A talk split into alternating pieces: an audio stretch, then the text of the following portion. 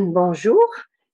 Voilà, on va faire notre séance du mois de mai de cette chaire de philo qu'on essaye, je le dis à chaque fois, d'être le plus possible en présentiel et en virtuel pour quand on ne peut pas faire autrement. Mais c'est vrai que c'est un combat difficile, hein, c'est un combat difficile. On va essayer de s'accrocher.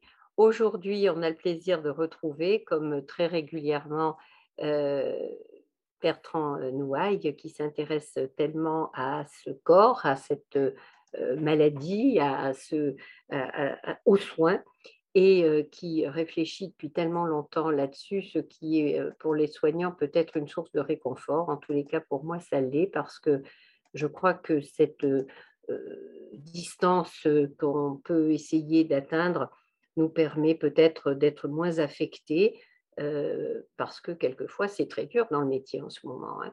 Voilà, alors Bertrand, te remercie encore une fois. le corps soignant, n'est-ce pas? Le corps soignant. un petit peu là pour au début, j'espère. Donc, ben, merci beaucoup de m'accueillir une nouvelle fois parmi, parmi vous. Alors, euh, d'abord, une, petite, une petite précision. Donc, j'ai envoyé un résumé euh, qui se trouve être sur le, sur le site de la chaire de philosophie à, l'hôpital. Euh, c'est un résumé un, petit peu, un petit peu mensonger, dans la mesure où je pose toute une série de questions. et sans doute ce soir, je ne, vais pas les, je, ne vais pas forcément toutes les aborder et je ne vais pas non plus forcément répondre dans le détail pour une raison simple, euh, c'est parce que le thème que j'ai choisi, le corps soignant, c'est pour moi encore un objet de recherche qui est largement en friche. Et, euh, donc, je vais vous proposer euh, des pistes de recherche, des hypothèses. Au fond, là, ce que je vais vous présenter ce soir, c'est plus l'arrière-cuisine de ma recherche que proprement une recherche absolument, absolument aboutie avec, avec une unité et des questions qui sont parfaitement, parfaitement pensées. Alors, du coup, euh, d'abord, euh, je vais euh, essayer de vous exposer les raisons qui m'ont conduit à prendre pour objet de recherche le corps soignant. Alors, pour ce faire, je repars un petit peu de... J'aime bien repartir d'un point de départ ou d'un fondement un petit peu kanguillémien, à savoir que la médecine a comme devoir de répondre à l'appel de l'individu qui fait l'expérience d'une diminution de son être euh, sous l'effet d'une pathologie. Euh, et ce devoir de répondre euh, exige de la part du médecin ou du soignant la mobilisation loyale de son jugement ainsi que de son savoir-faire. Et c'est ce, jugement et le, savoir-faire médical qui va, que lui permet la maîtrise euh, de la technique de l'épistémie médicale, c'est-à-dire que le médecin ou le soignant maîtrise euh, une, certaine connaissance médicale ainsi qu'un certain art médical, et c'est cette maîtrise de cette connaissance et de cet art qui lui permet de restaurer euh, la puissance d'être de son patient. Autrement dit, si la cible de la pratique médicale est la, pathologie, l'objet dernier, parce que premier du soin, c'est le sujet individuel. Voilà le point de départ. Or, euh, dans la littérature euh, euh, de la philosophie de la médecine, aujourd'hui, la médecine est théorisée ou est pensée sous le terme de biomédecine. et lorsque l'on pense la médecine, et je vais vous expliquer pourquoi, sous le concept de biomédecine, on va se retrouver dans une situation paradoxale où la médecine va se retrouver dans une situation paradoxale parce qu'elle va faire l'expérience d'un renversement dialectique où, euh, si vous voulez, euh, le mieux va se renverser euh, en mauvais, pour le dire de façon très, très brutale. alors, qu'est-ce que c'est que la biomédecine? Pourquoi, en philosophie de la médecine, on a rajouté ce, ce, préfixe bio à médecine En fait, on parle de biomédecine dans la philosophie de la médecine pour insister sur le fait que la médecine, aujourd'hui, s'appuie sur et intègre les résultats euh, des sciences de la vie, euh, que la médecine adopte, donc d'où le bio, biomédecine, euh, que la médecine adopte la démarche expérimentale, qu'elle quantifie et elle mesure les processus organiques, elle parcellise le corps, organes, tissus, cellules, gènes, protéines, bactérines, et elle fait tout cela pour mieux agir sur son objet qui est la maladie. Donc on insiste, la biomédecine, c'est un nom euh, pour insister sur, on va dire, la dimension scientifique ou l'arrière-plan scientifique dans, dans lequel la médecine s'installe. Alors, que la médecine soit scientifique ne date pas d'aujourd'hui, mais il est vrai que l'efficacité médicale repose sur tout un ensemble de connaissances et de données quantitatives qui sont pensées et traitées sur le modèle des mathématiques et de la physique. Donc, aujourd'hui, la médecine devient la médecine par l'épreuve, IBM, Evidence-Based Medicine, étant de plus en plus, ou souhaitant de plus en plus, grâce à, cette, à ce modèle mathématique et physique, euh, et grâce à ces quantités, à ces données quantitatives euh, que euh, l'informatique lui permet de traiter, la médecine cherche à tendre à devenir une médecine personnalisée. Et on parle de plus en plus de médecine personnalisée. Le malade est alors vu comme un réservoir de données biomédicales qu'il faut extraire afin, si vous voulez, de mieux tenir compte du profil individuel de la maladie et trouver le traitement individuel qui tient compte de cette individualité.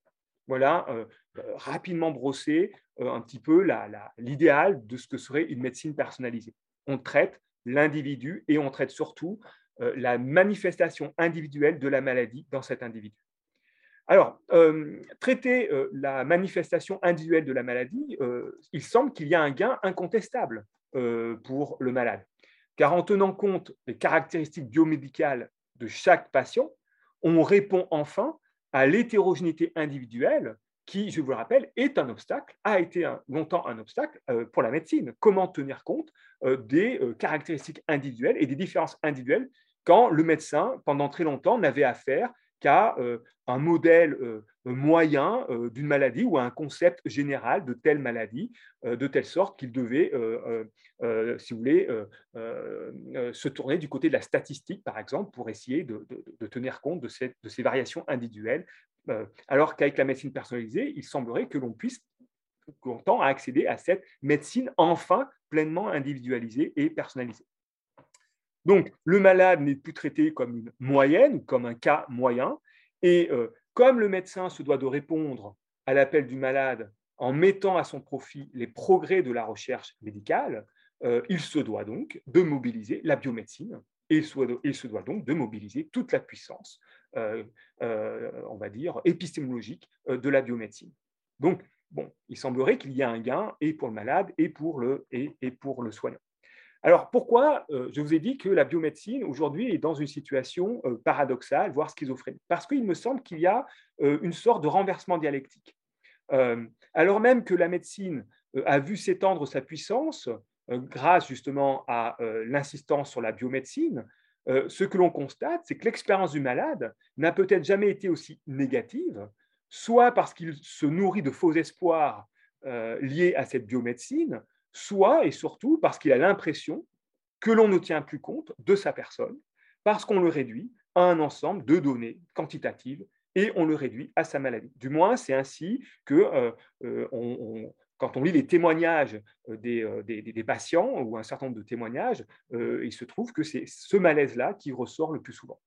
le malade demande à être soigné et ce qu'il constate, c'est qu'on traite sa maladie. Et donc, vous voyez, le hiatus, il est là la médecine pense répondre adéquatement à l'appel du malade en ne faisant que traiter sa maladie.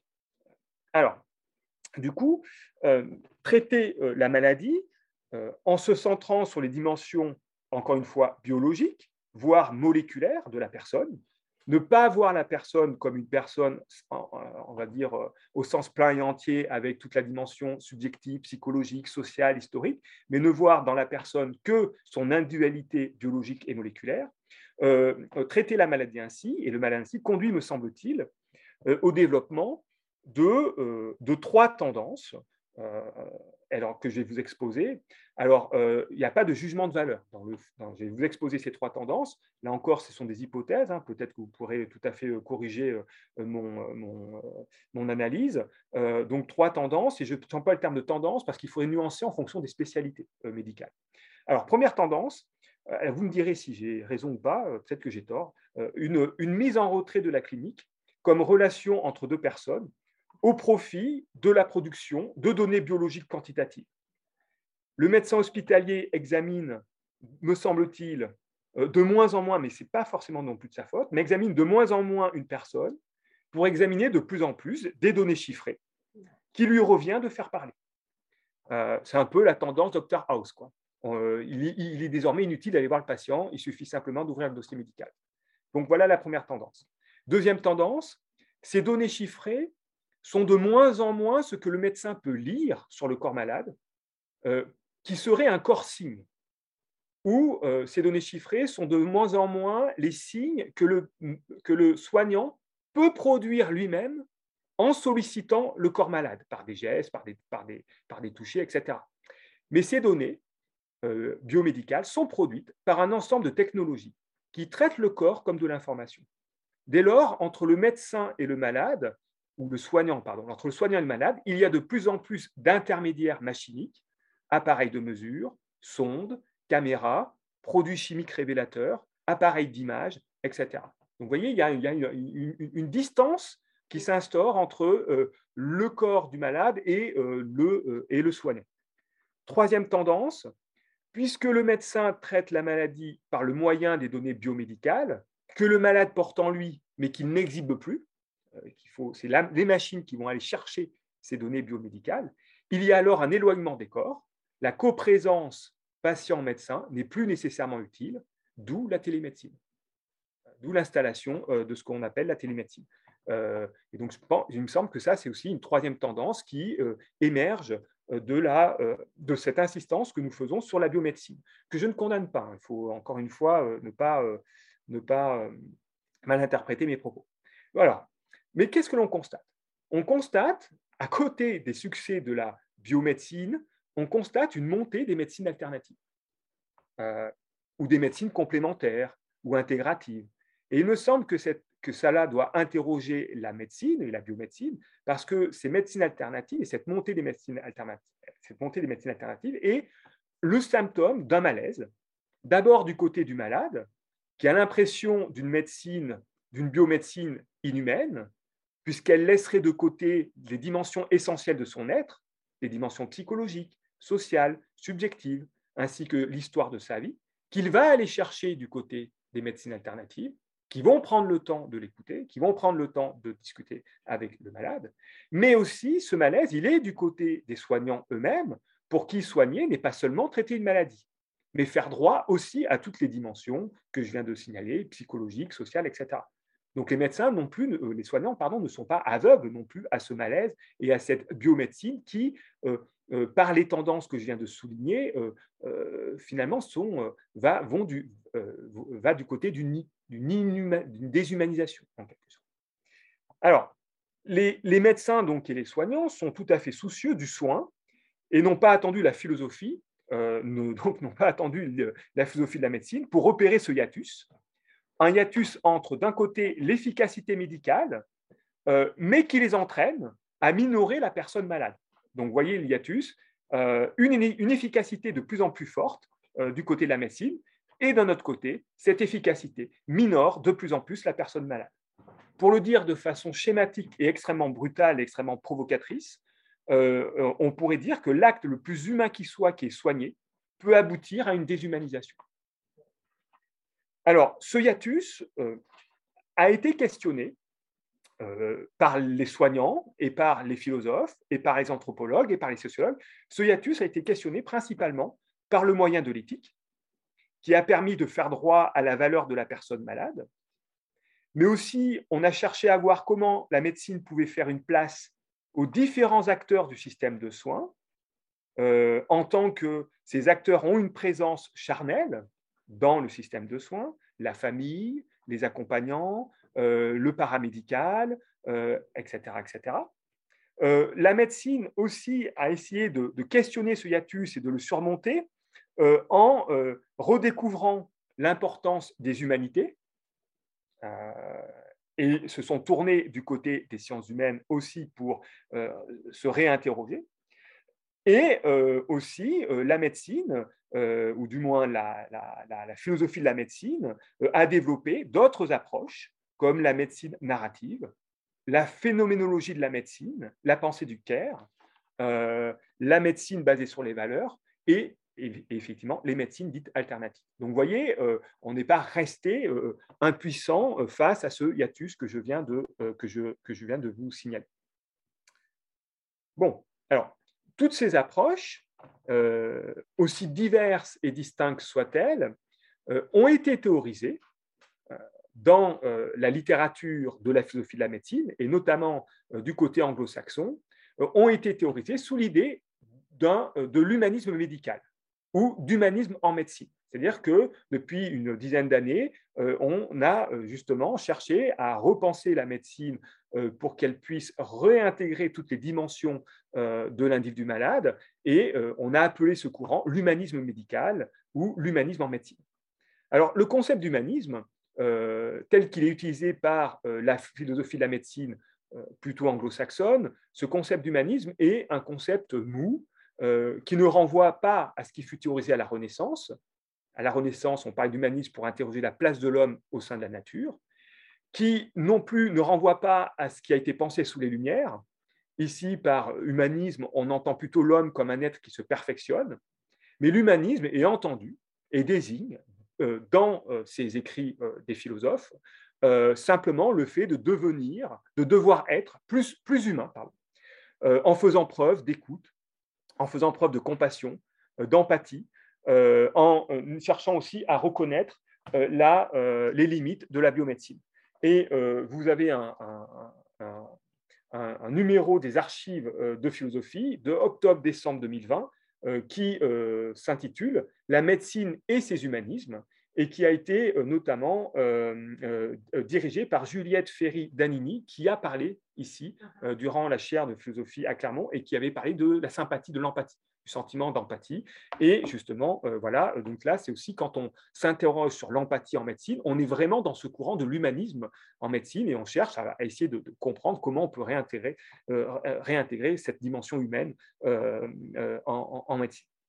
Alors, la question principale qui agite la philosophie de la médecine est donc celle de savoir quelles sont les conditions de possibilité d'un tel humanisme en médecine, tout en tenant compte des avancées de la biomédecine et de sa pertinence épistémologique.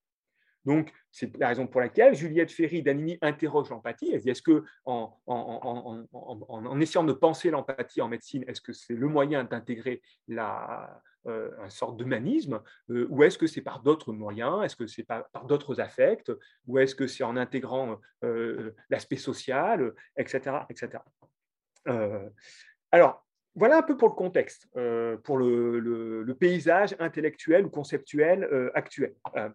alors, l'hypothèse que je formule, et là encore, c'est une simple hypothèse, c'est que ce qui me paraît dans toutes ces analyses, dans toutes ces approches, euh, de la philosophie de la médecine, ce qui me paraît être l'angle mort euh, de toutes ces analyses, ce qui n'a pas fait l'objet d'une attention et d'une investigation aussi intense euh, qu'a pu être l'éthique, qu'a pu être le care, le soin, qu'a pu être l'empathie, les affects, etc. alors, ce qui n'a pas fait l'objet d'une telle investigation, alors que me, semble-t-il, il est partout d'une présence immédiate, et aussi immédiate que le corps malade, c'est le corps soignant. On, insiste beaucoup sur le corps du soigné, et à juste titre, sur le corps malade, mais euh, finalement, euh, ce qui est laissé un peu dans l'ombre, c'est le corps soignant. Et euh, du coup, c'est ce thème-là sur lequel je voudrais réfléchir ce, ce soir. Qu'est-ce que c'est, ce corps soignant Et en quoi s'intéresser au corps soignant, c'est peut-être une façon aussi de réintroduire ou de réfléchir encore sur l'humanisme. Euh, en, médecine. Et qu'il me semble que parler d'humanité ou d'humanisme euh, dans le rapport euh, soignant-malade, c'est aussi tenir compte du corps soignant. C'est ne pas oublier le corps soignant. alors, bon, alors ce corps, alors qu'est-ce, que c'est? Qu'est-ce que c'est que cette chose? Qu'est-ce que j'entends par corps soignant? Alors, je repars du point de vue de la clinique. Du point de vue de la clinique, l'acte médical commence par un corps qui se penche sur un autre corps. Un corps qui écoute et qui touche un autre corps. Et euh, à ce titre, il n'y a rien de plus révélateur que les rois thaumaturges euh, au Moyen Âge qui, une fois l'an, pour soigner leur sujet malade, apposaient leurs mains. Donc il y a bien un contact corporel, il un contact d'un corps sur un autre corps.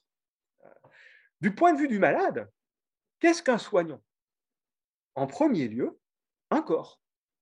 Un corps qui lui apparaît et qui souvent se distingue des autres corps par un certain nombre d'attributs particuliers. La fameuse blouse blanche, qui est d'ailleurs de moins en moins blanche aujourd'hui, de plus en plus colorée. Euh, mais aussi, donc par des attributs particuliers, mais aussi par une attitude et un comportement particulier. Une attitude et un comportement corporel particulier. En effet, le soignant est ce corps qui n'est pas rebuté ou révulsé par la vue des entrailles, des plaies purulentes, des liquides, des déjections, des odeurs, mais aussi qui n'est pas révulsé par certaines paroles ou expressions de la souffrance, alors même que c'est ce qui révulse précisément les autres corps, les corps qui ne sont pas soignants. Euh, voir des entrailles, j'en ai pas vu, mais je pense que euh, on peut facilement tourner de l'œil, etc., où on peut être révulsé par des odeurs, par des déjections, etc., et ne pas approcher le corps, et ne pas le toucher. Et le corps soignant se distingue par cette capacité qu'il a à aller toucher, le corps malade, euh, malgré, toutes euh, tous ces symptômes rebutants. Donc le corps du soignant se caractérise, le corps du soignant se caractérise comme corps soignant par les réactions particulières que provoque sur lui un corps malade. D'où euh, une première définition, la plus large, j'essaye de, donner une définition qui soit la plus large possible. Euh, un corps est soignant quand il augmente par des effets corporels la puissance de notre corps qui s'éprouve sur le mode de la faiblesse. Donc un corps est soignant quand il augmente par des effets corporels la puissance de notre corps qui s'éprouve sur le mode de la faiblesse, ou quand il soutient un autre corps, quand il ne l'augmente pas, quand il n'augmente pas sa puissance, mais qu'il ne se contente simplement de soutenir un autre corps, à se supporter dans l'état dans lequel il se trouve.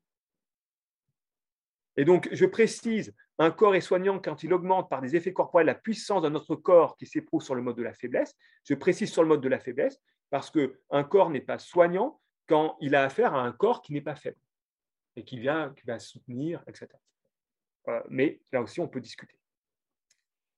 Euh, alors, ce que j'aimerais, à partir de cette définition, ce que j'aimerais souligner, c'est que une réflexion sur le corps soignant, sur la dimension et la réalité corporelle de l'acte de soigner, euh, me paraît, comme je l'ai dit tout à l'heure, une voie féconde pour nourrir le vœu d'un humanisme en médecine.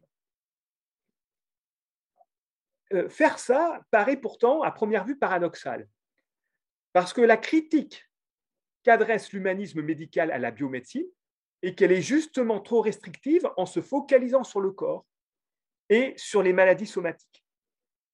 Or, ce que je propose, c'est que moi aussi, je me propose de me focaliser sur le corps, mais non pas le corps malade, le corps soignant.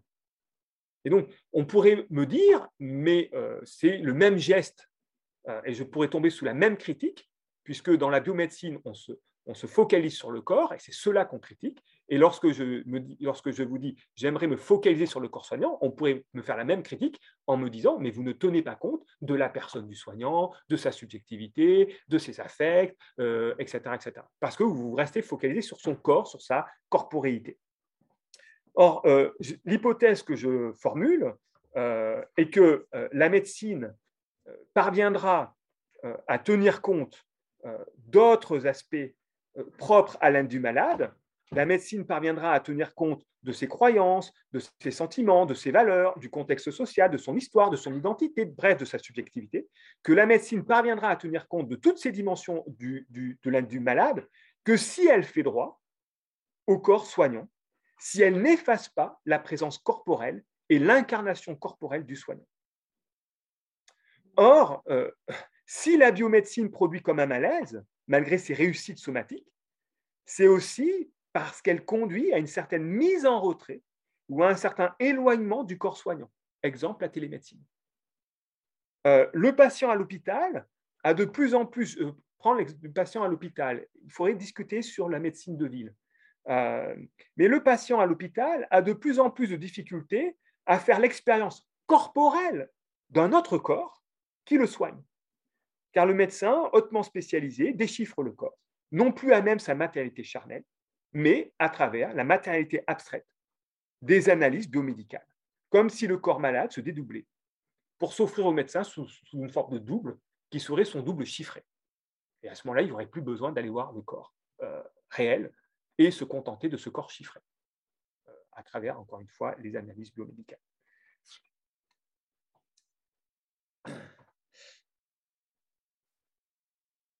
Donc, euh, si la biomédecine a paru, et j'emploie le terme apparu parce que peut-être qu'il faut nuancer, peut-être que la biomédecine n'est pas si, n'a peut-être pas le dos autant tourné à l'humanisme qu'on le dit. Mais si la biomédecine donne l'impression euh, de tourner le dos à un certain humanisme, c'est parce qu'elle a rendu précisément problématique l'incarnation charnelle du soin. Les soignants, par le rythme effréné qu'on leur impose, euh, éprouvent et ô combien la pesanteur de leur corps, mais sont amenés à oublier, du fait de ce rythme même, qu'ils sont des corps et qu'ils sont un corps aux yeux des malades et qu'ils apparaissent d'abord sous la forme d'un corps. Euh, il ne faut pas minorer l'impression qu'un médecin ou qu'un soignant, l'impression qu'il donne par son corps au premier contact.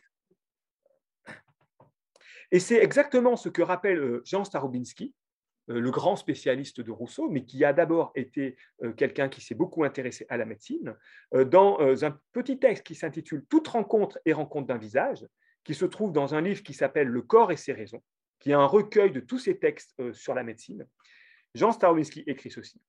Mais peut-il, et le il c'est le médecin, mais le médecin peut-il oublier qu'il a aussi un visage et que, pour une assez large part, le succès de son activité dépend de l'apparence qu'il offre aux patients. Et ce qui est assez, euh, assez, fascinant, c'est que Starobinski va immédiatement donner euh, un, extrait du corpus hippocratique, euh, un extrait qui se trouve dans le traité du médecin, où justement, dans le corpus hippocratique, Hippocrate, ou l'écrivain, qui, le, le, philosophe ou l'auteur qui a écrit le traité du médecin, ne s'est pas trompé parce que justement, il n'oublie pas que euh, le soignant a une apparence corporelle, qu'il est un être de la nature. Et que malgré la relation asymétrique entre le soignant et le patient, ils ont, malgré cette relation asymétrique, un point en partage qui est leur corporité. S'il y a bien quelque chose qui relie le patient à son, à son soignant, c'est le corps, malgré toute la relation asymétrique que par ailleurs euh, il y a. Alors, je vous lis euh, ce que écrit ce, ce, qui est écrit dans Du médecin, euh, où, encore une fois, avant de déployer l'analyse de la pensée, avant d'exercer le jugement, il y a d'abord une évidence du corps, et l'évidence d'un corps qui fait face à notre corps. Euh, voilà ce qui est écrit. La règle du médecin doit être d'avoir une bonne couleur et d'être bien en chair, suivant ce que comporte sa nature. Quant à l'extérieur, il aura la physionomie réfléchie, sans austérité, Autrement, il paraîtrait arrogant et dur. D'un autre côté, celui qui se laisse aller au rire et à une gaieté excessive est regardé comme étranger aux convenances. Et cela, il faut s'en préserver soigneusement. Donc il y a une attention ici du côté de l'apparence, du corps, de la manière dont un médecin, un soignant fait corps. Euh, et Starobinski de commenter, je cite, On ne guérit pas les maladies par la seule vertu d'une physionomie bienveillante, mais une médecine sans visage laisse les malades dans l'angoisse. Alors, euh, là, euh, évidemment, quand on lit ces lignes, on pense immédiatement à la télémédecine. Et on se demande, mais est-ce que lorsque tout d'un coup le patient n'a plus affaire à un corps soignant, corps du soignant, mais est devant un écran, précisément, donc euh, devant déjà un objet qui, média, qui, médie, qui est un média, enfin média au sens propre, qui, introduit une médiation, bon, alors on peut se demander si le malade est dans l'angoisse. Euh, alors moi, je ne, trancherai pas. je pense qu'il faut mener des enquêtes sociologiques. Euh, maintenant que la télémédecine va peut-être se déployer de plus en plus, y compris dans les, euh, déserts médicaux, il faudrait mener des enquêtes sociologiques bien menées pour voir les effets de la télémédecine et s'il ne faudrait pas nuancer le jugement de Starobinski s'il y a des effets positifs, pervers de cette télémédecine. Mais en tout cas, Starobinski pointe un, du moins un problème possible, à savoir cet effacement, effacement du corps soignant a des effets sur le corps malade. Euh, et donc, euh, euh, si la médecine veut retrouver en tant que science de la maladie, si elle veut retrouver certaines valeurs humanistes, il me semble donc qu'il faut en passer par cette analyse et regarder le corps soignant. Alors, donc, allons-y. là, je n'ai fait que analyser le corps soignant du côté de la clinique, et j'ai dit que c'était le corps du soignant. Et donc, en fait, maintenant, il faudrait procéder à une distinction fondamentale, parce que le, thème corps soignant, je l'ai abordé en prenant pour modèle le corps du soignant. Et c'est ce corps dont je disais qu'il semblait être mis en retrait par la logique de la biomédecine. Mais le corps du soignant n'est en fait qu'un corps soignant parmi d'autres. Donc il ne faut pas trop rapidement identifier le concept du corps à notre corps. Là, on serait pris dans un élan euh, anthropocentrique.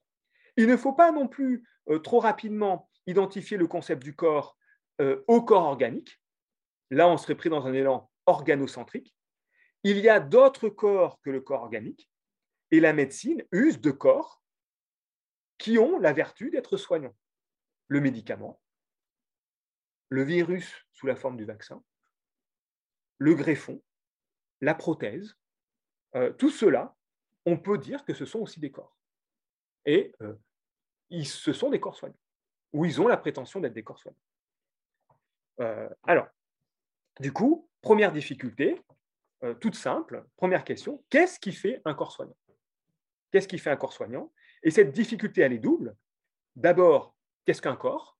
Parce qu'il n'est pas si simple que ça d'identifier ce que c'est qu'un corps. Et deuxièmement, comment accorder à ce corps la propriété d'être soignant? Euh, Ce que je veux dire par là, c'est d'une part, quelle est cette propriété? Être soignant. Quand je dis être soignant, c'est une propriété. C'est quoi cette propriété?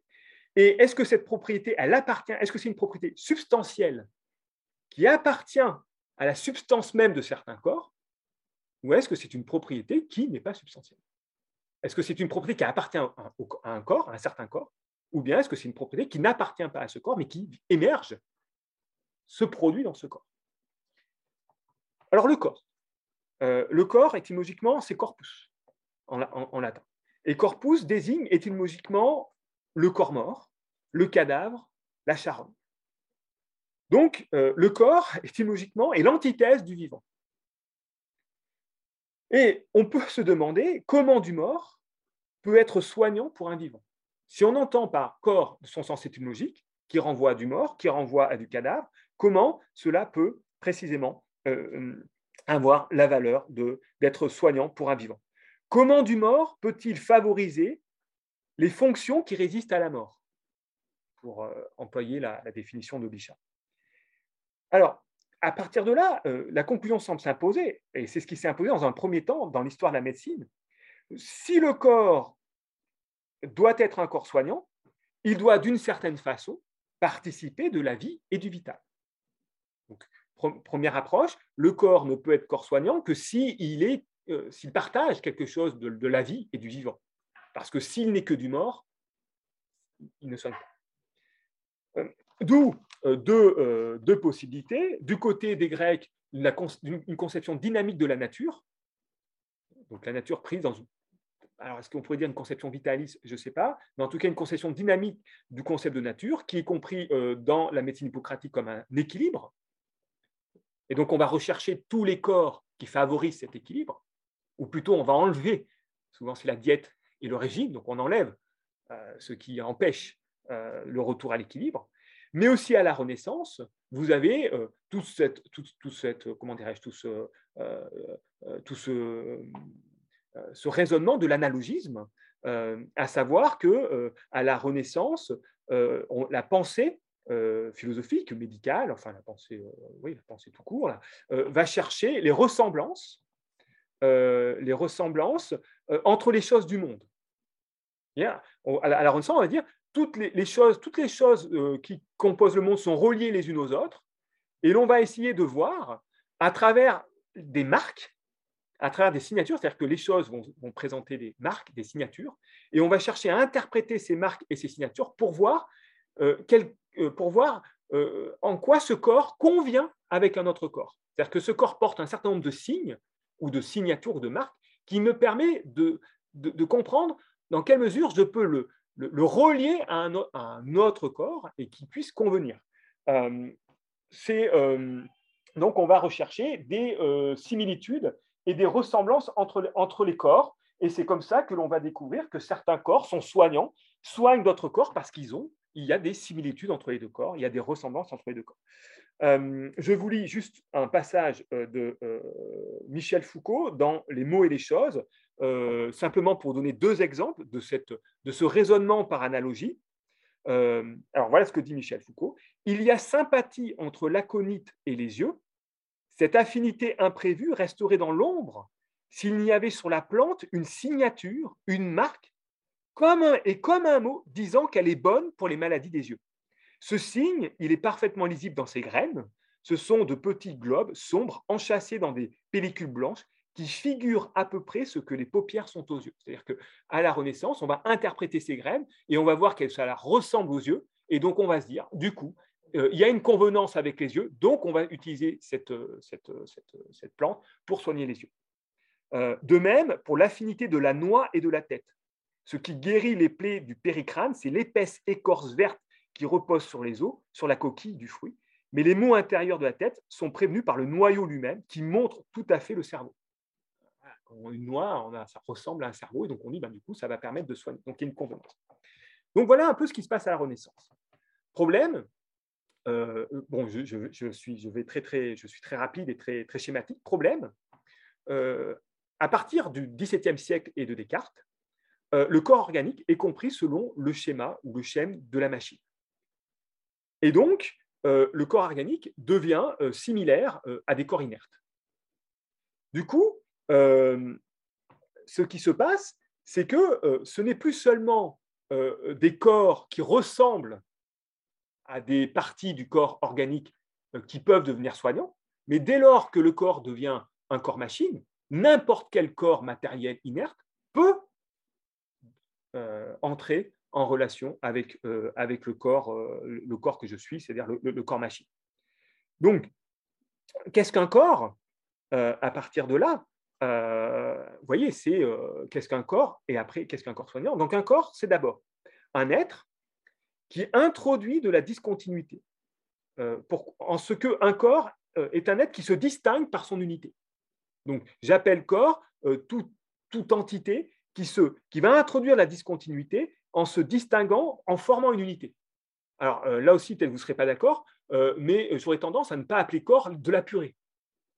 C'est du mélange, il n'y a, pas de, discontinuité, je ne parviens pas à, comment dirais-je, à, isoler dans la purée des corps, etc. J'appelle corps ce que je peux isoler parce qu'il y a une discontinuité. Cette unité corporelle est aussi due à l'assemblage de composants. C'est-à-dire qu'un corps euh, euh, est un ensemble de composants, mais ces composants sont assemblés selon un ordre. Et euh, du coup, vous avez comme parmi un modèle d'ordre qui est l'ordre organique. Mais vous avez d'autres types d'ordres. Par exemple, le cristal. Le cristal présente un autre ordre que l'ordre organique. Donc vous avez un corps, c'est un, un être présentant une, présentant une unité qui lui permet de se distinguer des, autres, des autres, corps et euh, qui euh, euh, présente un certain ordre. cet ordre manifeste une prééminence du tout sur les parties. Dans un corps, il y a quand même malgré tout, même dans un corps inerte, une prééminence du tout sur les parties. Et enfin, le corps présente une certaine permanence dans le temps. On pourrait dire à ce niveau-là que le corps, c'est simplement la fixation temporaire d'un devenir. Le devenir se fixe euh, temporairement dans, un, dans une entité. Euh, et il y a une certaine, le corps, une certaine permanence euh, dans le temps. Mais voilà le problème.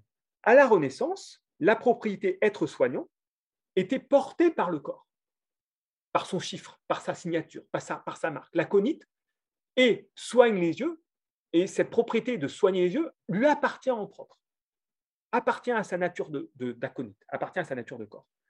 Euh, avec Descartes, on assiste à une homogénéisation euh, des corps euh, par le concept de la substance étendue, de sorte que les corps sont indifférents les uns des autres. Il n'y a plus un corps qui va s'ajointer par convenance à un autre corps. ce livre, c'est un corps, il est indifférent à mon corps. Euh, il occupe un espace, euh, j'occupe une autre portion de l'espace, il a de l'étendue, j'ai de l'étendue, etc. qui me dit que ce livre, en quoi ce livre est un corps soignant? Qu'est-ce qui ferait que ce livre aurait la propriété de soigner? Euh, Rien. Rien dans sa nature ne le dit. Du coup, le gros problème est de, me semble-t-il, au XVIIe siècle, pour la médecine, dire mais comment identifier les corps qui soignent? Comment identifier dans la nature les corps qui vont pouvoir euh, augmenter la puissance d'un corps malade ou le soutenir. Et surtout, comment le reconnaître? Comment je reconnais dans la nature ou dans le, dans le monde qu'un corps soignant, qu'un corps va pouvoir soigner? Euh, et alors, je, reste très, très, très, très, très, euh, très, très général, mais euh, regardez, pour, les pour les recherches sur sur, les, médicaments, savoir si telle substance a un effet soignant, c'est justement ça qu'on recherche dans la recherche du pour les médicaments. Mais parce que la molécule, ce n'est pas écrit dans la, structure de la molécule que, c'est une molécule soignante, qu'elle va soigner. donc, comment on s'y prend? Comment on s'y prend pour révéler la propriété être soignant d'un corps qui ne se voit plus? Euh, Eh bien, la seule manière euh, de faire, c'est précisément de mettre en relation les corps entre eux. Euh, la recherche pour savoir si un médicament est bien un médicament, va bien falloir à un moment donné que ce corps médicamenteux, je le mette en relation avec un autre corps et que je regarde ce que fait cette relation, que je regarde ce que produit cette relation. Donc, euh, ce qui se passe, c'est qu'à partir de là, ce que vous voyez, c'est que les corps ne sont pas soignants par nature, ce que l'on pensait à la Renaissance, l'aconite par nature soignait les yeux. Les corps deviennent soignants par relation. La propriété être soignant est une propriété relationnelle et ce n'est plus une propriété substantielle d'un corps. C'est juste une propriété relationnelle. C'est la relation qui produit la propriété être soignant. Euh, et donc, euh, du coup, toute la recherche est de déterminer quel corps il convient de mettre en relation avec tel autre corps pour produire la propriété être, soignant. C'est donc, vous voyez, c'est moins euh, la vertu d'un corps qui soigne que sa relation corporelle avec un autre corps. C'est moins la substance corporelle qui soigne que la relation d'un corps euh, à un autre corps qui soigne. Euh, alors, pour préciser encore un petit peu cette idée, et pour préciser un petit peu quelle est la nature de cette relation soignante, euh, on peut introduire, ou sa modalité, on peut introduire un autre, autre terme, celui d'interface. alors, pourquoi il est intéressant? Parce qu'au fond, un les corps, je vous, dis, ai dit, sont discontinus et se présentent sous la forme d'une unité. Donc, les corps sont relativement clos sur eux-mêmes. Et et là, si vous voulez, euh, alors pareil, on peut euh, peut-être euh, me dire, mais j'ai une conception un peu, un modèle un peu atomique. J'ai la conception, enfin, j'ai en tête l'atome ou la monade lévisienne, etc. Mais malgré tout, un corps reste relativement clos sur lui-même et il est discontinu par rapport à notre corps, de sorte que la relation, quand il y a relation entre deux corps, c'est d'abord une relation de surface. Ce sont des surfaces qui se, qui s'ajoignent, qui se touchent. Euh, c'est un, touche-touche en quelque sorte. Ce sont, euh, c'est une relation entre, entre deux faces, entre deux surfaces euh, membranaires, tout ce que vous voulez. Et c'est dans un second temps que, la relation, que cette relation de surface va induire, on va dire, une relation, on va dire, de pénétration ou, de, ou d'un transvasement intérieur. donc, regardez, une fois euh, que l'on fait de la propriété corporelle être soignant une propriété relationnelle, une fois que j'ai dit que euh, être soignant, c'est l'affaire d'une relation et non pas l'affaire d'une euh, propriété substantielle, la, question qui émerge, logique, suivante, c'est quelle est la nature de cette relation? Quelle est la nature de cette relation? Parce que toute relation n'est pas soignante. Lorsque le loup mange la chèvre de M. Seguin, le loup entretient une relation avec la chèvre. Lorsque l'Ukraine et la Russie euh, se font la guerre, euh, il s'agit bien d'une relation. Euh, autrement dit, il faut être deux pour danser le tango. Alors, quelle est la relation? Quelle relation doit tisser deux corps pour qu'apparaisse la propriété être soignant? Et c'est là où, me semble-t-il, la distinction, c'est là où il faut bien distinguer corps soignant et corps du soignant. Parce que il, se, peut se trouver que le corps du soignant puisse ne pas être un corps soignant. Il se peut que le corps du soignant, médecin, infirmier, aide-soignant, etc., ne soit pas soignant, soit parce qu'il est lui-même en souffrance, soit parce qu'il est lui-même pathogène. Euh, pensons par exemple au problème de la fièvre puerpérale euh, qui s'est présenté à Semmelweis, où là, typiquement, c'était les médecins, c'était les accoucheurs qui, euh, alors qu'ils se présentaient comme sous la forme de, corps du soignant, ce corps du soignant n'était pas soignant. La relation était, pathogène. mais je peux même encore aller plus loin dans le paradoxe parce que si le corps du soignant peut ne pas être soignant, on peut aussi aller jusqu'à dire que le corps soignant lui-même peut ne pas être soignant. comment on peut soutenir cette idée sans que ça soit contradictoire? Si on pense ici que l'expression corps soignant est pris dans un sens très particulier, celui de se référer à une réalité institutionnelle. Parce que corps ne renvoie pas forcément à une réalité matérielle, mais corps est aussi un terme qui peut désigner une institution, une réalité institutionnelle. Alors aujourd'hui, l'institution médicale, euh, on ne la nomme pas corps soignant, on la nomme plutôt système de santé ou de soins. Donc c'est bizarre de parler de corps soignant pour dire la totalité euh, des personnes qui incarnent l'institution médicale. Mais par contre, vous avez une autre expression qui est un peu plus familière, qui est le corps médical. Et quand on dit corps médical, il y a bien le terme de corps euh, qui, est, euh, qui est en jeu. Et ici, qu'est-ce qu'on entend par corps? Quand on dit le corps médical, le corps professoral, le corps des professeurs, le corps enseignant, euh, qu'est-ce qu'on entend par là? Ou lorsqu'on dit un corps de doctrine, le corps du logis, le corps des logis, etc. Il y a tout un tas d'expressions où il y a le terme de corps. Ici, le corps est compris comme une entité qui fédère un ensemble d'éléments. Euh, et donc, le corps devient un peu un schème pour penser l'unité d'une réalité collective. Il y a une réalité collective, et lorsqu'on veut chercher à penser l'unité de cette réalité collective, eh bien, on peut employer le terme de corps. Euh, par exemple, euh, une institution est bien un ensemble, une collectivité, un ensemble d'individus et un ensemble de composants qui composent cette institution, mais une institution n'est pas seulement une collectivité, c'est aussi une unité euh, qui euh, enchaîne sous elle euh, un, ensemble, un ensemble de composants, et notamment des corps, des corps de personnes, des corps réels, les professeurs, les médecins, les soignants en, général, etc., qui sont pris dans ce corps, dans ce corps immatériel qu'est le corps institutionnel. Et d'ailleurs, ce corps institutionnel est tellement un corps que, en droit, c'est une personne. Et que l'on peut donc poursuivre une institution. Et que une institution peut être poursuivie et c'est donc une personne.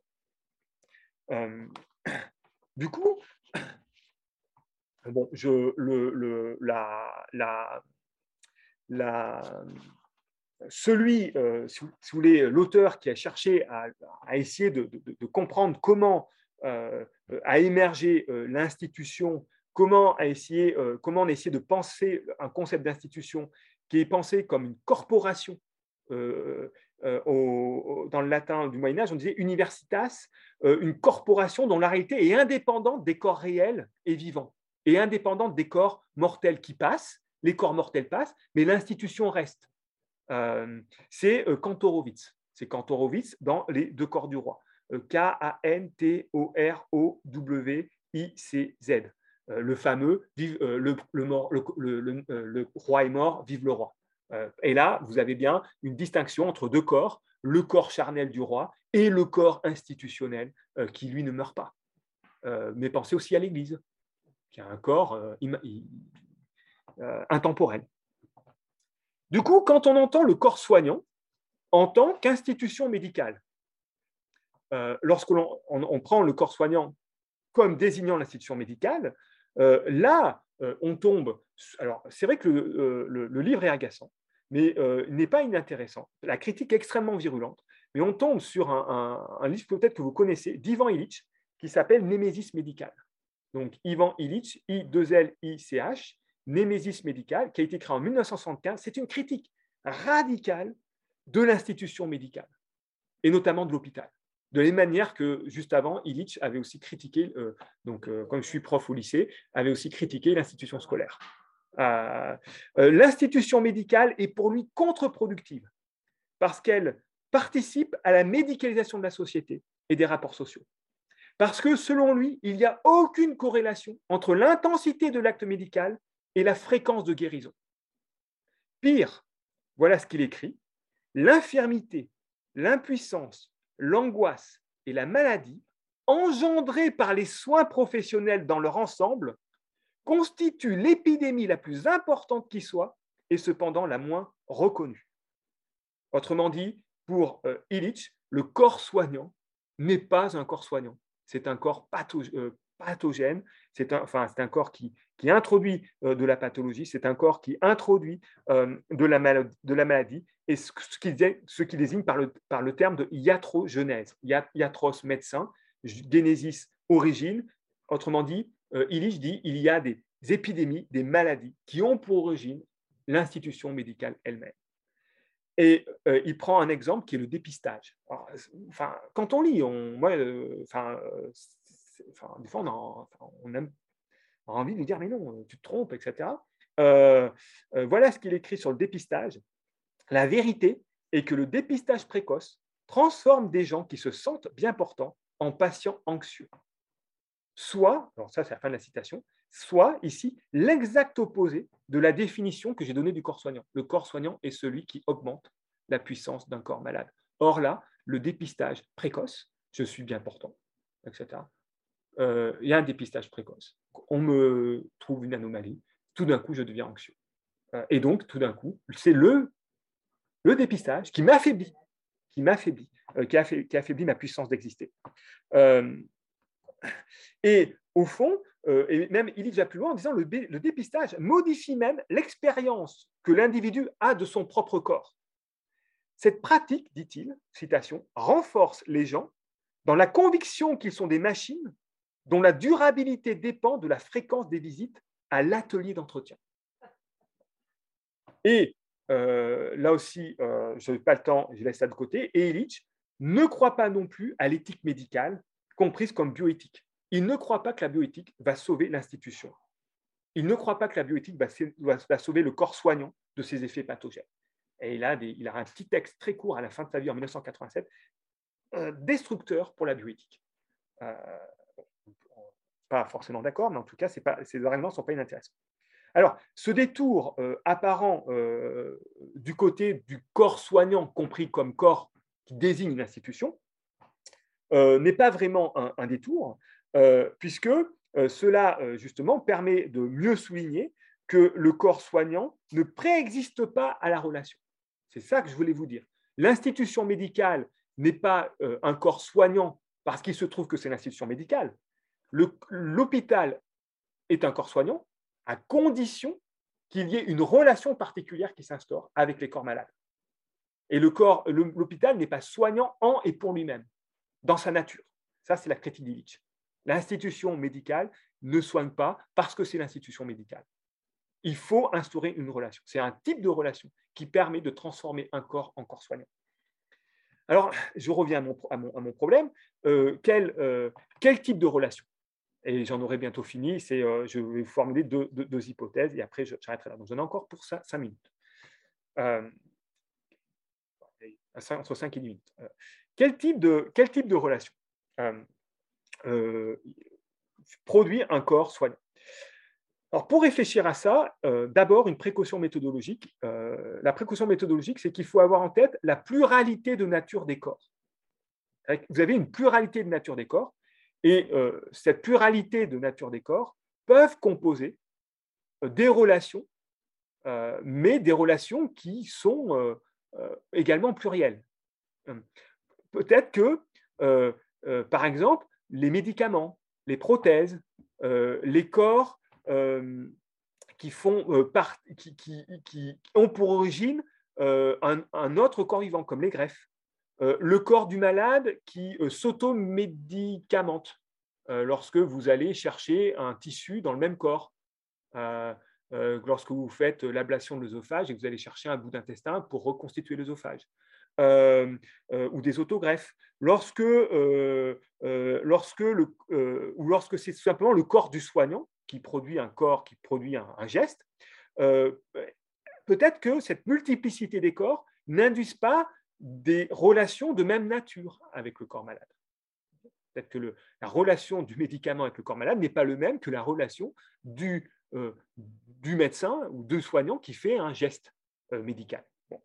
Alors, l'hypothèse que je souhaite émettre est quand même la suivante c'est qu'il me semble, et là aussi c'est très discutable, ça peut être discuté, il me semble qu'un corps devient soignant lorsque la relation devient paradoxalement une relation limite. Euh, c'est-à-dire, euh, un corps devient soignant lorsque la relation se transforme en une relation d'assimilation par le corps malade. Assimilation du médicament. Assimilation de la prothèse qui désormais fait partie du corps propre, de telle sorte que l'individu ne pense plus euh, qu'il a une prothèse, tellement ça fait partie de lui-même. assimilation, évidemment, du greffon assimilation du geste médical sous la forme d'une acceptation que l'on puisse faire un geste médical euh, sur mon corps. Alors peut-être que le terme d'assimilation est un peu fort, peut-être que le terme d'intégration irait mieux, mais il me semble que voilà, ce qui introduit, ce qui fait qu'un corps devient un corps soignant, c'est lorsque la relation qu'il introduit avec le corps malade devient une relation qui est poussée à sa limite et qui s'efface dans l'assimilation ou dans l'intégration. Euh, et ça, c'est, me semble-t-il, le gain théorique à proposer cette hypothèse, c'est que l'on va pouvoir penser des degrés dans la propriété d'être soignant. C'est-à-dire qu'on va pouvoir penser des plus ou moins soignants. On peut être, un corps peut être plus ou moins soignant. On n'est pas soit un corps soignant, soit pas un corps soignant, mais on n'est on pas soignant ou rien du tout, mais on peut être plus ou moins soignant selon que la relation est plus ou moins intégrative, selon que la relation est plus ou moins assimilative. Un médicament devient peut-être soignant, devient corps soignant lorsqu'il est assimilé. Par. Et lorsqu'il n'est pas assimilé, il n'est pas soignant. Euh, alors, euh, voilà l'hypothèse que je vous propose. Par contre, il y a une critique que l'on peut m'adresser, qui est un contre-exemple. Que faire du chirurgien? Parce que le chirurgien, il est bien dans une relation avec un corps, ben là, il n'est pas dans une relation d'assimilation, dans un premier temps. Le chirurgien, c'est le geste chirurgical, c'est d'abord un geste intrusif. C'est un geste sanglant, c'est un geste traumatique pour le corps opéré.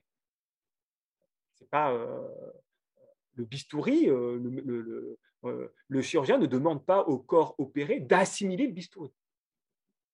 et quand le médecin oublie, quand le chirurgien oublie un, pas, un pansement, mais un coton ou un truc comme ça dans le corps, il, va être obligé de réouvrir pour aller le chercher. Parce qu'il sait très bien que ça n'a pas assimilé. Donc ça, euh, c'est vrai que le chirurgien a une position un petit peu particulière. Et euh, euh, ce que, du coup, face à cette objection, ce que l'on pourrait faire, c'est que le chirurgien ouvre, ouvre d'autres possibles pour le corps. C'est-à-dire que le, geste chirurgical va soigner au sens où, certes, le geste chirurgical est traumatisant pour le corps au moment où il est effectué, mais qu'il va soigner au sens où il va ensuite ouvrir au corps opéré de nouvelles possibilités qu'il n'avait pas s'il n'avait pas été opéré. Mais à cette première hypothèse, euh, il faut, euh, euh, et c'est la dernière chose que je vais vous dire, il faut ajouter une seconde hypothèse qui complète la première.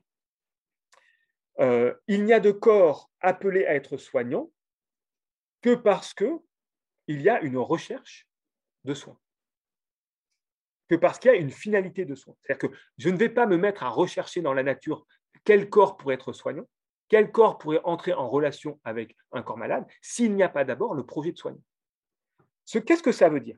Ça veut dire que le malade et le soignant visent la guérison et en visant la guérison, savent évaluer, savent évaluer, il y a une évaluation, soit par le vécu du malade, soit par les connaissances objectives euh, du soignant.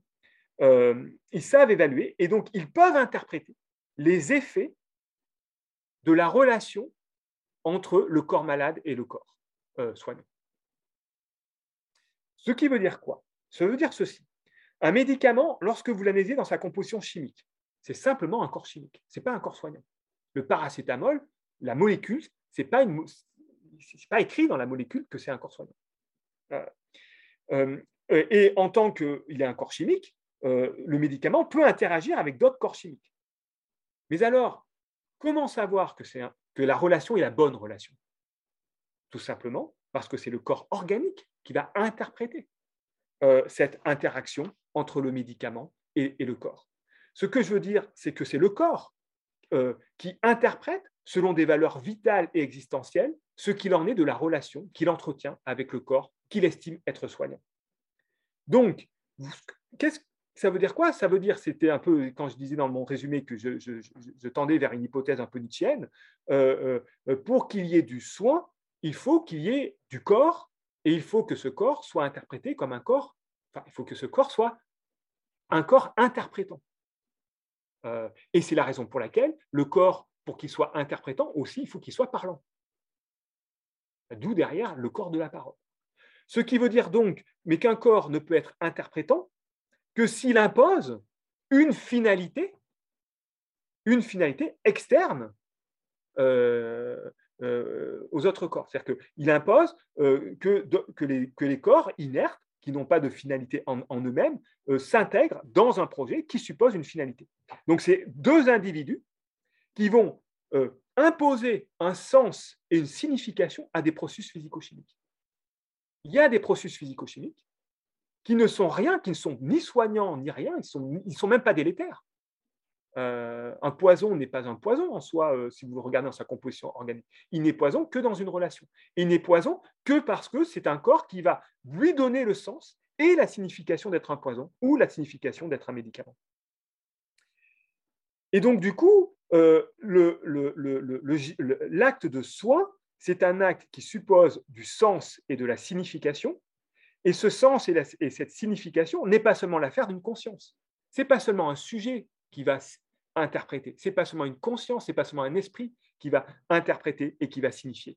Ce que je veux aussi soutenir, c'est que cet acte de signification, cet acte de, faire, de produire du sens, de donner du sens, ce n'est pas seulement l'esprit qui le fait, c'est aussi le corps. Le corps est aussi une machine à faire du sens. Et euh, la médecine comme biomédecine, me semble-t-il, certes, va continuer à tendre vers une emprise physico-chimique, mais les mécanismes physico-chimiques ne seront jamais neutres, y compris dans une biomédecine, parce qu'on aura toujours affaire à un corps, et la marque d'un corps, et la marque d'un corps vivant, c'est précisément de produire de la signification. Euh, et c'est pas seulement produire la signification, ce n'est pas seulement une propriété de l'esprit, c'est aussi une propriété du corps. Autrement dit, qu'est-ce que c'est qu'un corps soignant? Un corps soignant, c'est un processus de valorisation. Et je vous remercie.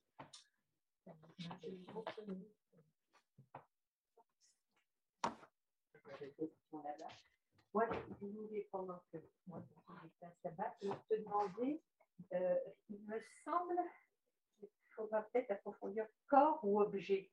je ne crois pas qu'on puisse vraiment euh, assimiler le médecin à un objet, là c'est évident, c'est le corps, mais le médicament peut être un objet. Il me semble que.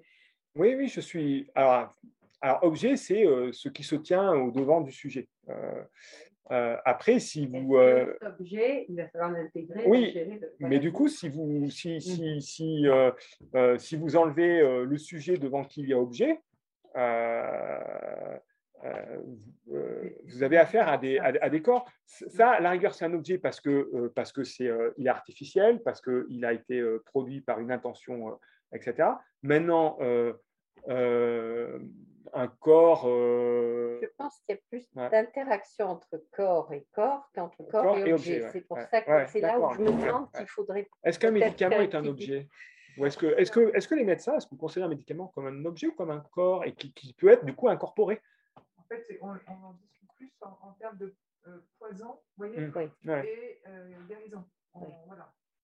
Dépend de la dose. Mais la matérialité, voilà. Mais la matérialité, euh, parce qu'on dit bien un corps chimique.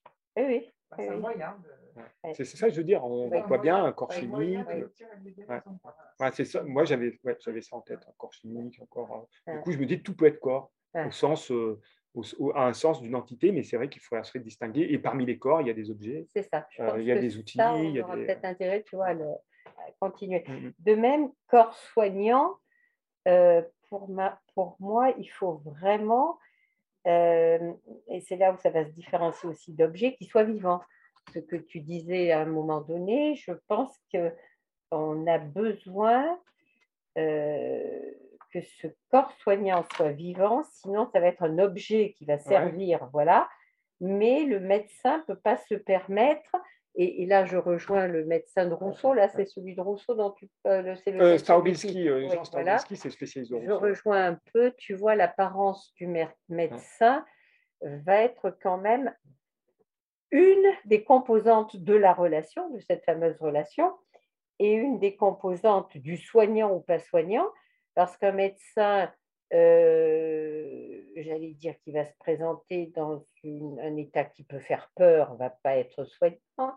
Quand il va se présenter d'une façon au contraire, même hypocrite, mais euh, bien, euh, je ne sais pas comment dire, voilà, d'apparence positive, on va dire, peu importe le, la, qualificative, eh bien, effectivement, il va avoir ce côté soignant qui va être mis en éveil, euh, peut-être à tort et tout à fait à tort. Hein, euh, voilà. Donc, ce point-là aussi me paraît, tu vois. Ouais. Euh, alors, voilà. du coup, oui, effectivement, je, alors moi, pourquoi je ne tendrai pas à dire que le corps soignant est nécessairement un corps, un, corps vivant?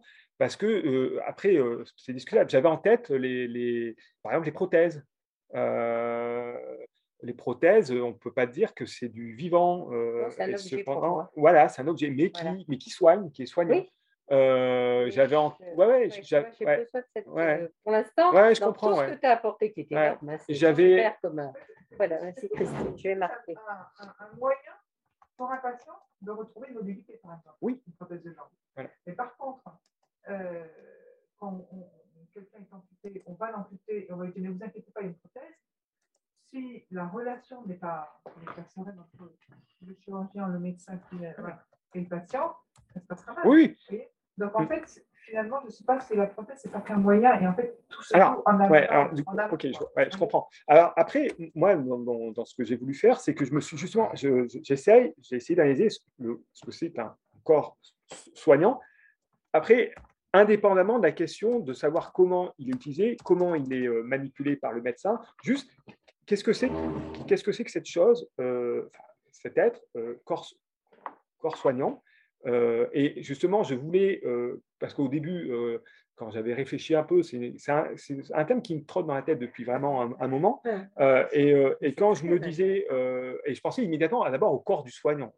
D'abord, c'est ça que j'avais en tête. J'avais en tête la, la, corporalité du soignant, qui touche, qui palpe, etc. Et après, après j'ai réfléchi, mais il y a peut-être d'autres corps, enfin, que le corps du soignant qui peuvent. Et c'est pour ça que j'avais pensé le médicament. Le médicament, c'est pas non plus en soi du vivant. C'est une molécule chimique, c'est une molécule. Mais c'est. J'ai plein d'objets. C'est un peu contre-productif parce que vous parlez de la biomédecine avec justement que des trucs inanimés, euh, des big data, etc., et qui pourront trouver du, soin.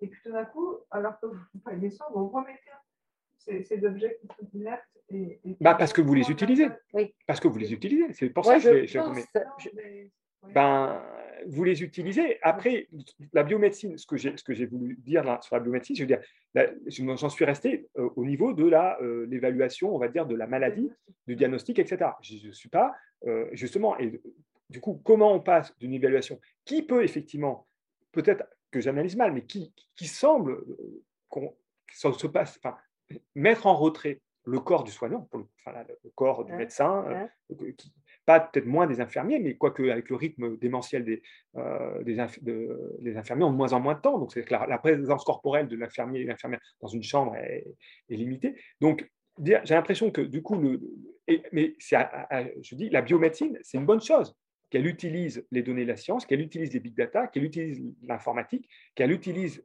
euh, toute la machinerie euh, pour produire de la, de, la, de la, donnée, c'est une bonne chose. Mais à un moment donné, quand il faut passer effectivement aux soins, il va bien falloir utiliser des corps, alors du coup, vous, des moyens, euh, des instruments, euh, qui, d'un point de vue, on va aller, j'ai un, un grand terme, d'un point de vue ontologique, est un corps. corps, c'est ça, corps, c'est- voilà.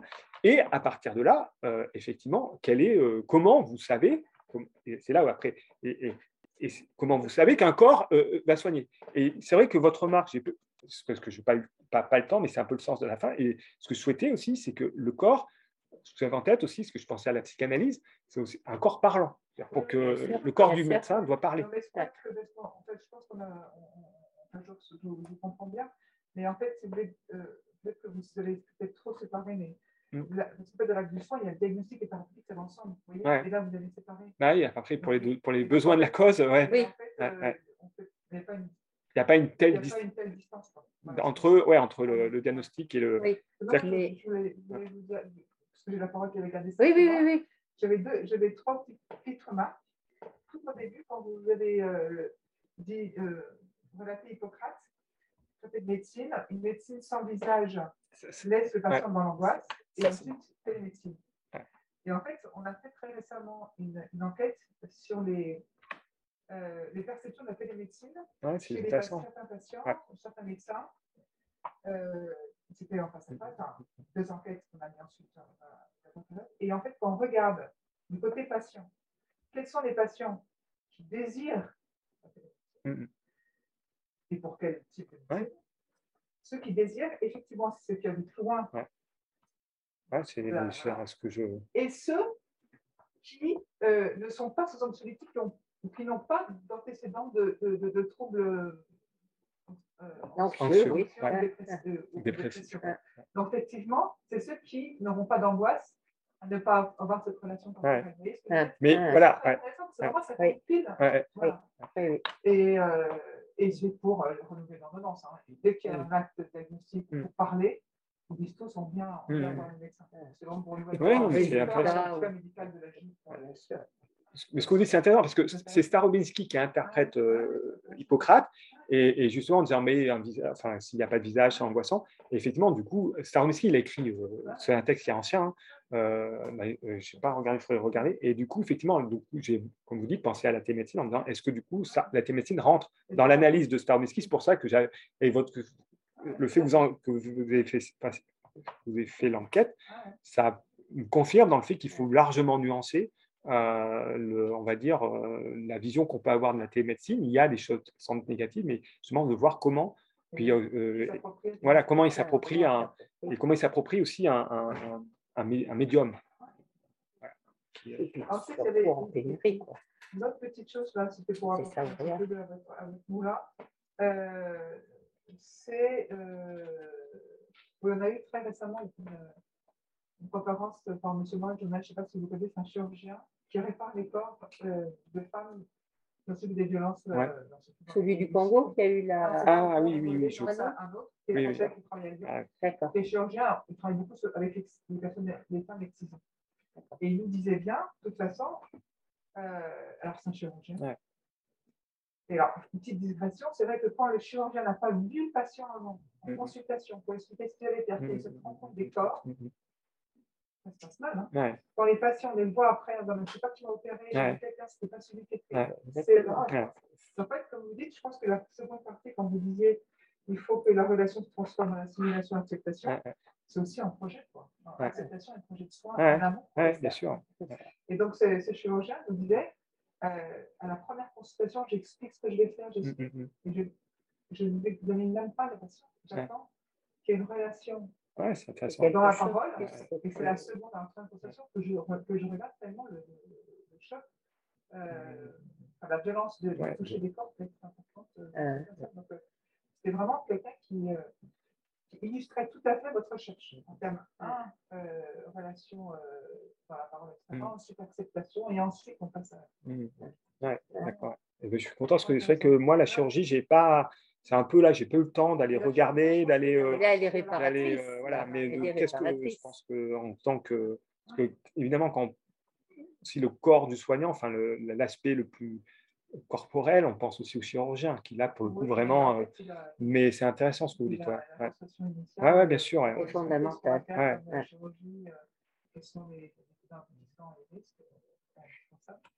Euh, euh, et euh. Et, l'autre chose aussi, et après je m'arrête parce qu'il y a peut-être d'autres personnes qui veulent parler. Oui, Euh, c'est euh, qu'à mon avis, il y a le corps, le corps, l'institution. Mais entre les deux, il y a un autre corps, à mon avis.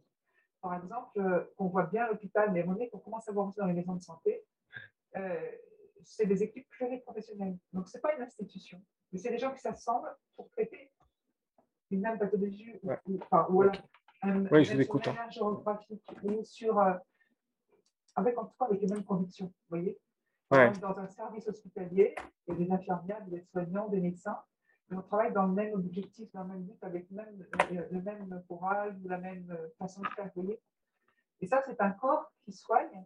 Et quand il y a quelqu'un de l'équipe qui ne mm-hmm. va pas bien, qui travail, etc., bah, même si les autres, les autres dans l'autre ensemble du corps essayent de bien faire, ça ne va pas. Ouais. D'un corps euh, intermédiaire. Oui, je comprends. Ouais. c'est intéressant. Ouais. Ouais. Et, et vraiment, euh, on se rend compte que ce besoin d'échanger, on va dire, dans les messages chez généralistes, généralistes disent c'est difficile parce qu'on ne peut pas échanger. Je n'ai pas de collègues, j'ai fait des maisons avec 8-10 euh, corps soignants. Donc, euh, et autres messages ils peuvent échanger sur des projets pour un patient, ils s'aident, et le soin devient plus euh, bénéfique. Oui, merci. Euh, mais, mais, tu sais, quelqu'un d'une équipe, par exemple, oui, qui donne par exemple un, qui donne par exemple un, euh, un avis différent au sein de l'équipe, c'est très perturbant, ça ne va pas, c'est très négatif.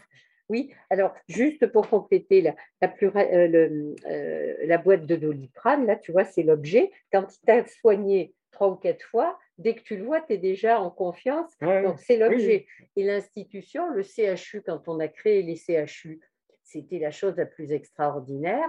Et c'était euh, arriver à temps au CHU, c'était pour ainsi dire vivre et être soigné. Et quand on voit ce qui se passe aux urgences aujourd'hui, c'est exactement l'inverse. L'hôpital est devenu un symbole de peur et de, donc, de non-soin. Donc, alors, il y a des personnes. À une première question qui est euh, donc les références anglo-saxonnes. Alors, les références anglo-saxonnes, vous les trouvez euh, dans la revue des archives de philosophie. donc, c'est le numéro d'octobre-décembre 2020. Euh, qui a pour titre La médecine et ses humanismes, où euh, en fait les euh, Juliette Ferry Danini et Élodie Giroux, ce sont deux chercheuses françaises, mais qui regardent, elles, du côté de la philosophie anglo-saxonne. Et donc, elles ont, vous avez toutes les références des. Dans le livre. Voilà, dans la revue, dans les, dans les, vous allez à la fin, vous n'êtes même pas obligé d'aller à la fin des articles. Vous avez donc les, à la fin des articles, vous avez les notes de bas de page. Et là, vous avez toutes les références euh, concernant. Ensuite, il y a une deuxième question. Voilà, on devient soignant par un apprentissage, une pratique, point d'interrogation. Euh, pour le, alors, euh, moi, je, soignant, c'est, alors vous posez une très bonne question parce que d'abord, soignant, c'est un, apprentissage de connaissances, d'un savoir-faire euh, mais aussi un apprentissage de ces, connaissances, ces savoir-faire doivent passer par, euh, le corps, euh, doivent passer. donc, soigner, c'est vraiment un ensemble, à la fois un ensemble de connaissances scientifiques, de connaissances liées au, métier, que l'on doit ensuite pouvoir déployer, manifester à, travers le corps. Donc, en fait, moi, dans cette conférence, j'ai insisté sur l'aspect corporel, mais il va de soi, j'aurais dû le préciser, il va de soi que c'est absolument pas antithétique et au contraire avec l'autre aspect euh, du soin, euh, c'est-à-dire euh, l'investissement par la pensée, la connaissance, la science, etc. si je peux intervenir parce que c'est moi qui ai écrit. Effectivement, c'était aussi dans ce sens d'apprentissage du corps à corps, parce que, bon, effectivement, ma référence, c'est aussi euh, ma recherche dans la formation des kinésithérapeutes.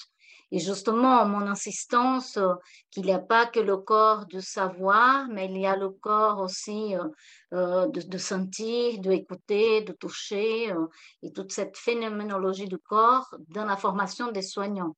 J'insiste aussi sur ça. Hein. Oui, oui, oui. Et, et c'est un peu, alors là, je ne pouvais pas tout dire quand je dis je vous ouvre l'arrière-cuisine, mais effectivement, j'avais aussi en tête, lorsque je pensais au corps soignant, donc le corps du soignant, le corps du médecin infirmier, et j'avais aussi en tête, effectivement, les, les, les massages, les, mmh. les aides-soignantes qui, qui aussi lavent, qui la toilette, la mmh. toilette les kinés qui sont aussi toujours. et si le médecin, on va dire, c'est pour ça que quand je dis dans l'institution hospitalière, peut-être le spécialiste, le médecin spécialiste qui peut s'éloigner ou qui peut avoir la tendance, mais encore une fois, je ne sais pas si c'est vrai, si dans votre, mais qui peut avoir cette tendance à s'éloigner, d'autres d'autres intervenants, d'autres soignants, eux, euh, continuent dans ce, dans ce mmh dans ce, dans, ne, ne, ne, enfin, ne, ne, mettent pas en retrait l'aspect, l'aspect corporel de leur, de leur, de leur métier. Donc, on soigne aussi par le corps, c'est, c'est évident. Et aussi par les, la connaissance. Et, et, aussi, il y a aussi une question, euh, euh parce qu'on parle de le, corps soignant en tant qu'objet, parce qu'on a parlé de médicaments, on a parlé de la prothèse, même de gestes, de massage, ce sont, euh, est-ce que ce sont vrai des corps soignants dans le sens de celui qui soigne, ou est-ce que c'est euh, vraiment le soin en tant que thérapeutique Oui, je comprends. Alors euh, là aussi, votre question est intéressante parce que c'est aussi un des aspects de la recherche que je n'ai absolument pas encore défriché, euh, parce que ce qui m'intéresse aussi à travers le, pour tout vous dire, ce qui m'intéresse à travers cette affaire de corps, c'est essentiellement à l'horizon, j'aimerais réfléchir sur la notion de geste, à mmh. savoir ce que c'est qu'un geste. Et parce que dans le, langage bureaucratique, ils disent acte médical. Ça, c'est le langage mmh. bureaucratique, parce qu'on permet de mettre dans les cases. Et il me semble qu'un soignant, un kiné, tout ce que vous voulez, ce n'est pas un acte médical qui est fait, c'est un geste médical. Euh, et euh, donc derrière, c'est vraiment euh, ce que je souhaite faire, c'est vraiment de réfléchir sur cette idée de geste, ce que c'est qu'un geste, au sens d'abord général du terme, et ce que pourrait avoir de spécifique le geste soignant par rapport à d'autres types de gestes. et dans le geste soignant, ce qu'elle peut avoir spécifique le geste infirmier, le geste du kiné, le geste du, etc. et le geste du médecin, le geste du chirurgien. en fait, c'est tout cet ensemble de gestes euh, que je souhaiterais euh, en fait euh, analyser. Et, donc, c'est le geste qui est, en fait, je pense qu'à terme, peut-être je dirais moins le corps soignant plutôt que le geste soignant. J'irais plutôt dans ce sens-là, le geste soignant, en sachant que dans le geste soignant, il y a la dimension corporelle qui entre en ligne de mmh. compte. Mais il n'y a pas seulement la dimension corporelle dans le geste soignant. il y a aussi euh, l'intention, il y a, il y a une attention. Euh, euh, voilà, donc c'est tout ça en fait que je voudrais mettre en, en mouvement, mais je, je, suis encore au tout début du défrichage. Mais l'acte médical, c'est simplement parce que c'est la profession. Oui, c'est ça. Voilà, exactement, voilà, c'est ça. Exactement, voilà, c'est ça. Oui, mais ça rentre, mais c'est un, un langage, ouais.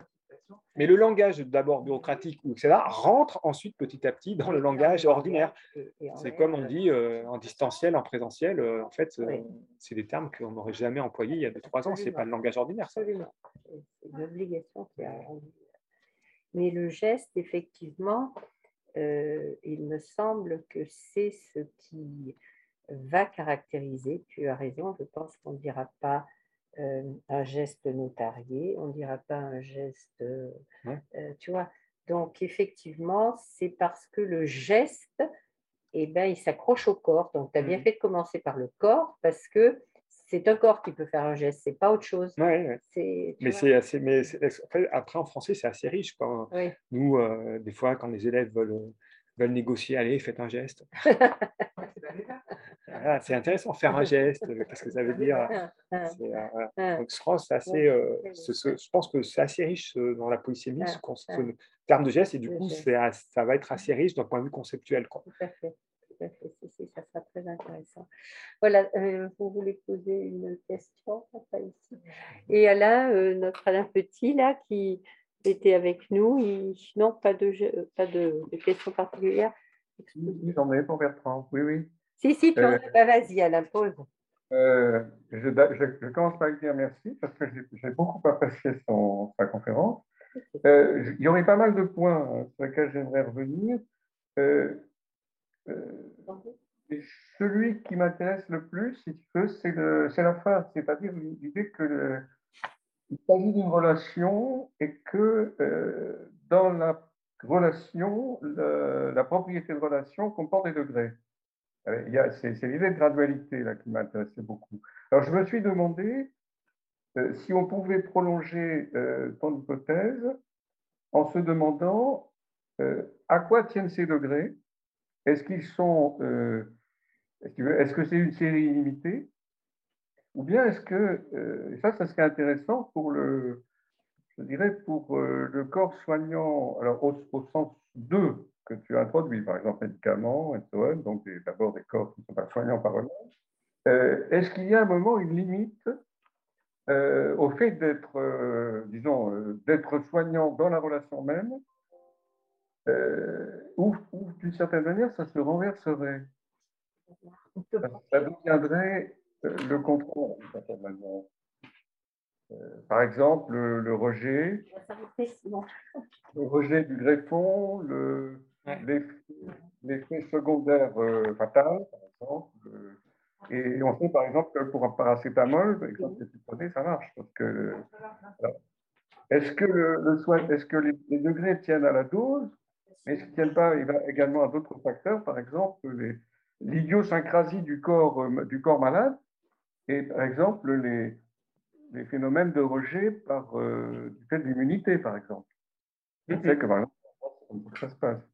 Euh, donc je me demande, tu vois, euh, ce qui fait varier la relation qui suscite en quelque sorte la propriété d'être soignant, euh, est-ce que ça tient éventuellement à, certains phénomènes qui ont lieu dans le corps récepteur, c'est-à-dire le corps malade, avec les, une clé de l'assimilation tu disais que le corps, le corps soignant était assimilé par le corps, qui est vrai, mais avec justement des, limites qui pourraient être celles, par exemple, des limites de l'immunité. Hmm. Voilà la question que, essentiellement, celle que je vous adresse. Ben, merci Alain, euh, c'est effectivement. Euh, alors, je ne saurais pas quoi te répondre déjà, euh, que précisément, mais ouais, c'est une très très bonne, très bonne question, une très bonne piste de savoir à, ce qui, à quoi tiennent les degrés et ce qui va faire varier. ce qui va faire. Alors, du coup, effectivement, euh, si, euh, si, si, je tiens à mon hypothèse en disant que la propriété être soignant euh, dépendante d'abord de la relation, il faudrait peut-être que je, du coup, par, rapport à tes questions, je nuance un peu en disant ça dépend de la relation et ça dépend aussi de la réception ou de l'état du corps soigné et effectivement de cette question de, de l'immunité. du coup, il y a des limites, effectivement, il y a des limites. Euh, et on pourrait, euh, alors des limites immunologiques. Euh, il y aurait aussi peut-être des limites, on va dire, comment je pourrais dire, psychiques. Qu'en est-il lorsque un corps ou lorsqu'un ne veut pas être soigné? Du coup, ça ne va pas venir limiter, affaiblir la puissance soignante du médicament, du, de que sais-je. Donc oui, c'est effectivement des bonnes questions que tu poses. Euh, mais là, je serais comme ça à brut pour point, euh, pas vraiment te, te, répondre. avec l'identité aussi. Euh, au fond, au fond des choses, quoi. Mais merci. Non, mais c'est très intéressant que tu, que tu sois passé du, du, substantiel au relationnel. Parce que déjà, ça, ça ouvrait l'espace de ces questions et, ça a amené peut-être à faire une différence que je te propose, tu vois, entre le, la, la, comment dire, l'augmentation de la dose, tu vois, par exemple, entre l'augmentation de la dose et euh, un autre type de gradualité, si on fait intervenir justement ce que tu veux faire intervenir dans, dans l'humanisme que tu proposes, c'est-à-dire les caractéristiques, euh, les vraies caractéristiques individuelles qui tiennent à l'évaluation. Et une évaluation qui n'est pas, pas nécessairement d'abord une évaluation justificative qui est, plus vitale, une relation vitale. À ce moment-là, la variation en degrés ne, ne suit plus une échelle quantitative. je suis d'accord. Oui, oui, c'est absolument. ça, va dans, ça va dans ton sens, Oui, oui, ça... merci. Euh, j'ai pris note. J'ai pris note. Et dans le degrés, euh, si vous voulez, il y a aussi euh, le, le frein, enfin, le frein politique du traumatisme. Vous mettez une prothèse masculine, une prothèse de une prothèse de mm -hmm. Oui, pour les deux, le transhumanisme, oui, oui. sont pas entendu. Ouais, ouais. Et puis, euh, il y a aussi dans la durée, je pense, si vous mettez une prothèse, vous avez un prothèse verte, ça va s'infecter. Oui. Et donc, c'est le recrutement d'un gars infectieux. Oui, c'est intéressant ça. Ouais. Ce que dit les gens c'est-à-dire que dans la diabète particulièrement, il y a 50% des patients qui proviennent de l'activité de soins de la cardio, de la de chimiothérapie, de l'hématologie, des de, de, de, de, de. C'est notre, notre ressource. Euh, importante de, Non, mais merci parce qu'effectivement, j'ai pas, euh, du coup, j'ai pas, euh, j'ai laissé de côté cette dimension temporelle dans la relation. Là, j'ai parlé de la relation comme si c'était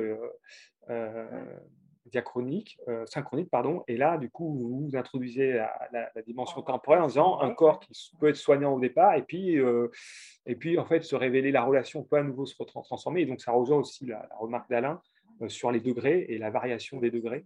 Euh, et donc le temps peut venir, la durée peut venir aussi euh, modifier, euh, modifier ça. Quoi. Mais ça montre bien aussi que la propriété être soignant ne repose pas sur les corps et la nature intrinsèque des corps, mais c'est bien sur une relation, une relation entre les corps. Oui, par exemple, un chirurgien, une personne qui a un problème de hanche à l'âge de 50 ans, je lui ai dit, on va attendre un peu, parce que la prothèse, ça va durer 20 ans, on va attendre Ouais. Ouais, c'est intéressant. Ouais. ouais. non, mais c'est très, ouais. non, mais c'est très intéressant ce que vous dites. Ouais. Ouais, ça, j'avais pas. Non, ça, j'ai aussi. J'ai pris note aussi. Merci sur la durée. Merci. D'autres questions Non Bon, eh ben, eh ben merci, merci, beaucoup. Hein. Merci à vous. Mais tu vois, euh, on, on, attend encore la suite, hein, Bertrand. Et je sais que tu as beaucoup de travail, donc on va te donner du temps, justement. à la prochaine fois, le geste. Hein voilà. Merci, à tous. Au revoir. Au revoir.